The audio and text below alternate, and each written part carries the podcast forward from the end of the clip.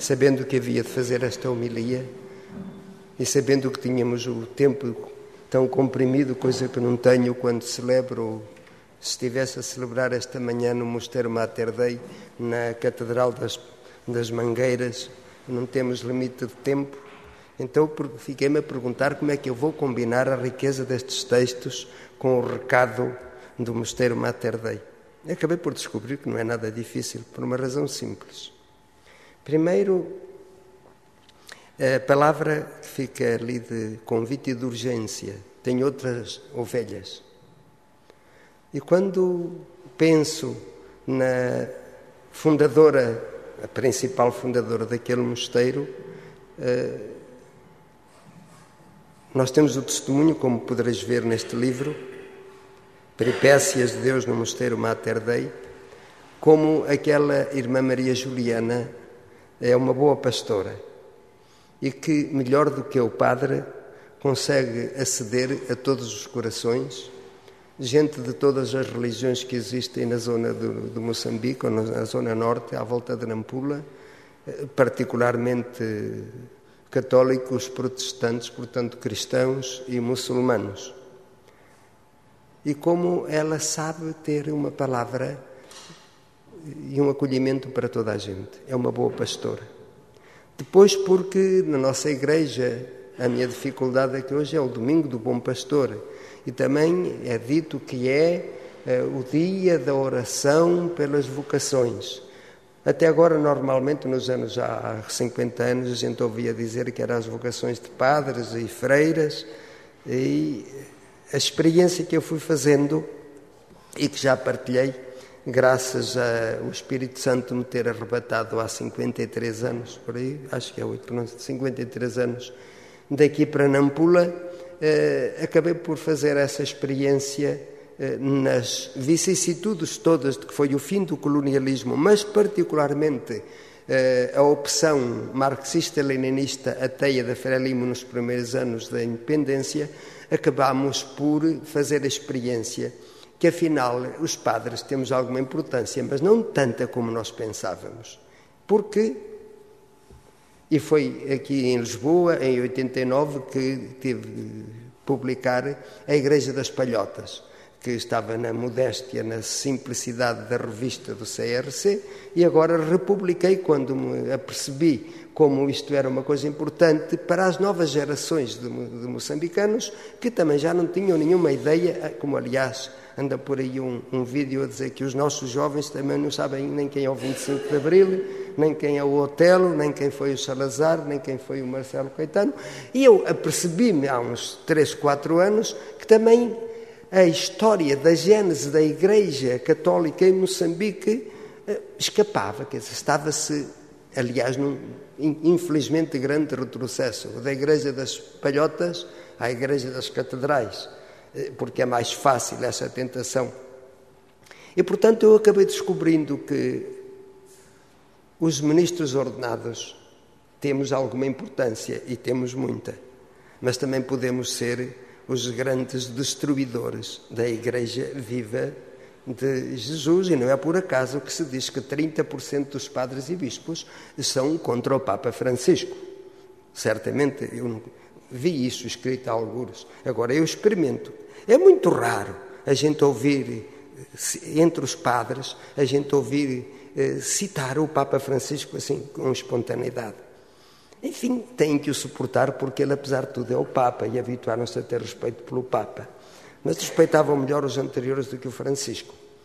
Então, domingo do Bom Pastor, eu fui aprendendo que este Evangelho, como hoje claramente se diz, se este é domingo das vocações, é das vocações a que todos sejamos bons pastores, boas pastoras, em todos os ambientes e na diversidade de carismas, alguns como eu, os Alberto, António, o Alberto Neto, que nós não podemos deixar de evocar sempre aqui com aqueles primeiros paramentos assim de túnicas e já sem aquelas coisas românicas e góticas, nessa criatividade litúrgica, podemos, aprendemos quanto o que deve ser o nosso ministério. Eu, quando, já não tenho aqui o livro, Uma Igreja de Todos e de Alguém, foi a, vim em 2002 para Lisboa só para escrever sobre a nossa experiência, depois da Igreja das Palhotas, escrever do ponto de vista teológico a nossa experiência da Igreja em Moçambique, no contexto do ateísmo e como esse vento do ateísmo da Frelimo foi um vento de Deus para fazermos esta experiência da Igreja a nascer do pé descalço. E tanto que essa Igreja de Moçambique conforme está publicado em todos os livros, eh, nas conclusões da primeira Assembleia Nacional de Pastoral, diz uma igreja despojada, pobre, que nasce no coração do povo que a faz sua e de serviços livremente oferecidos e aceitos. Portanto, pastores somos todos. O grande pastor que conosco experimentou, que também não sabia na prática, o Manuel Vieira Pinto. Ele foi em Nampula, que também, no tirocínio, nas vicissitudes, às vezes com alguns desânimos, como um dos testemunhantes deste livro refere, eh, eu, por exemplo, fiquei mais o Zé Alberto, o charado aqui do, do, do diácono, Ficámos muito admirados quando, em 73, depois do grande curso de iniciação à cultura e à história e à igreja local, o Bispo Manuel, quando a gente pergunta onde é que vamos, ficaste comigo. Bom, por isso, a seguir ao 25 de Abril, aí um jornal de Economia e Finanças nos chamou, tratou de bispitos. É, ficámos muito honrados com isso. Aprendi, e o Bispo Manuel aprendemos juntos, que o que é que significa sermos ministros ordenados? Mas o que é que significa sermos animadores, suscitando outros animadores, e por isso a Igreja das Palhotas? E por isso, como é que, nesse contexto da, do ateísmo, uma igreja que tinha sido despojada de tudo, graças a Deus, dos carros, das casas, das machambas, a tudo, e nunca entre nós, a não ser os, as 700 irmãs que abandonaram o país entre 74 e 76, por aí, e 300 padres também. E também nós lemos isso como uma graça de Deus, porque os padres, quando somos demais, somos uma calamidade. Queremos a mania, temos a mania que somos donos, não aprendemos a precisar dos outros. E eu, como eh, fui o primeiro a ser expulso e regressei três anos depois por graça de Samora Machel. E a seguir, durante a Guerra Civil, tive que acompanhar uma paróquia às portas de, de, Nampula, onde hoje ainda é a minha casa, mas sem responsabilidades pastorais, no Marrer.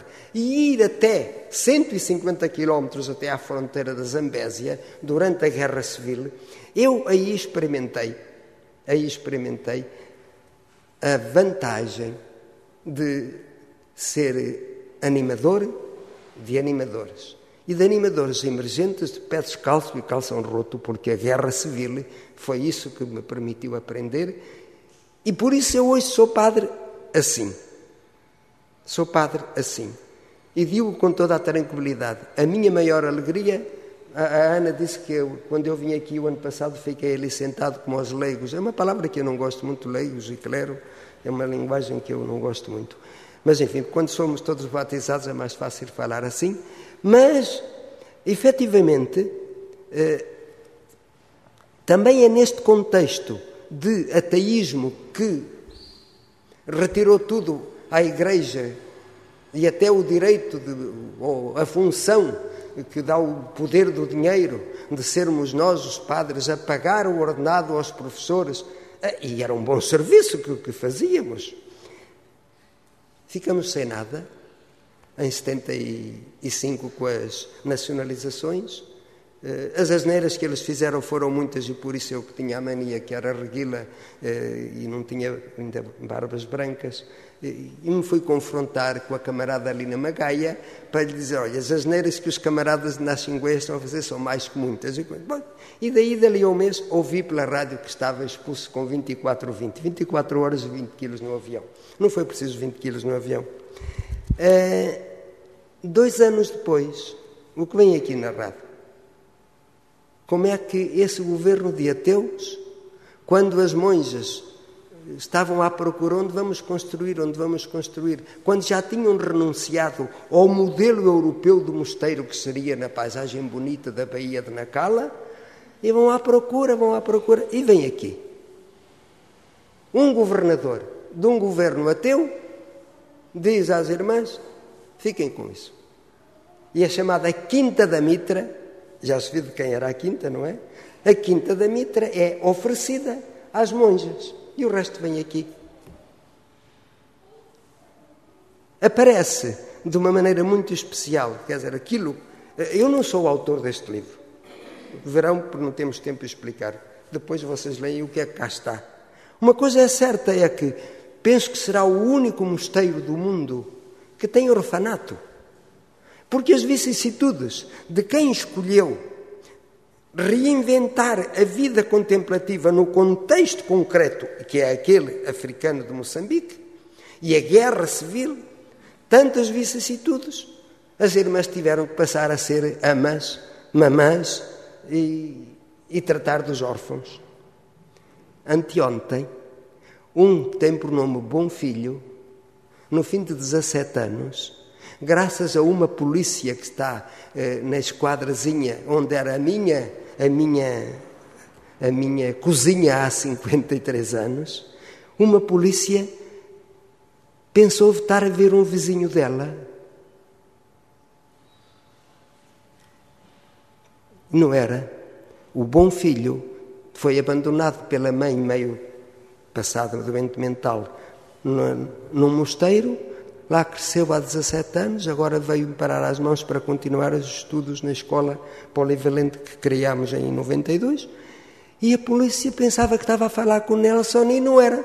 Então, o bom filho acaba de descobrir o pai e os irmãos. E outras peripécias. O nome está aí escrito. A irmã Maria Juliana, que é a figura que salta no conjunto das cinco, claramente é uma boa pastora. E o Mosteiro Mater Dei é, de facto, uma, um lugar de irradiação, de acolhimento e de irradiação, onde toda a gente se sente bem, onde toda a gente tem um contacto com Jesus e com Deus. Agora temos, eu tenho que me calar, um polícia que conheci há dias. No contexto da guerra, no contexto da guerra, o mosteiro também foi, acho que também vem cá escrito, também foi atacado na guerra civil. Então isso acabou por criar um, uma equipa de polícias que agora fazem serviço permanente. O que eu não imaginava era que nestes anos todos passados havia de encontrar um bebene muçulmano que agora me pede para conhecer Jesus. Claro, me pede a mim, porque a irmã Juliana, que os, que os atende mais, o empurrou para mim com uma história espantosa. Acho que me posso calar e que aquilo que já disse dá bem para a homilia do domingo do bom pastor. Que todos com o Papa Francisco sejamos bons pastores, boas pastoras, neste mundo que nós há 50 anos não pensávamos que havia de ficar nesta, neste estardalhaço em que andamos. Seja louvado nosso Senhor Jesus Cristo.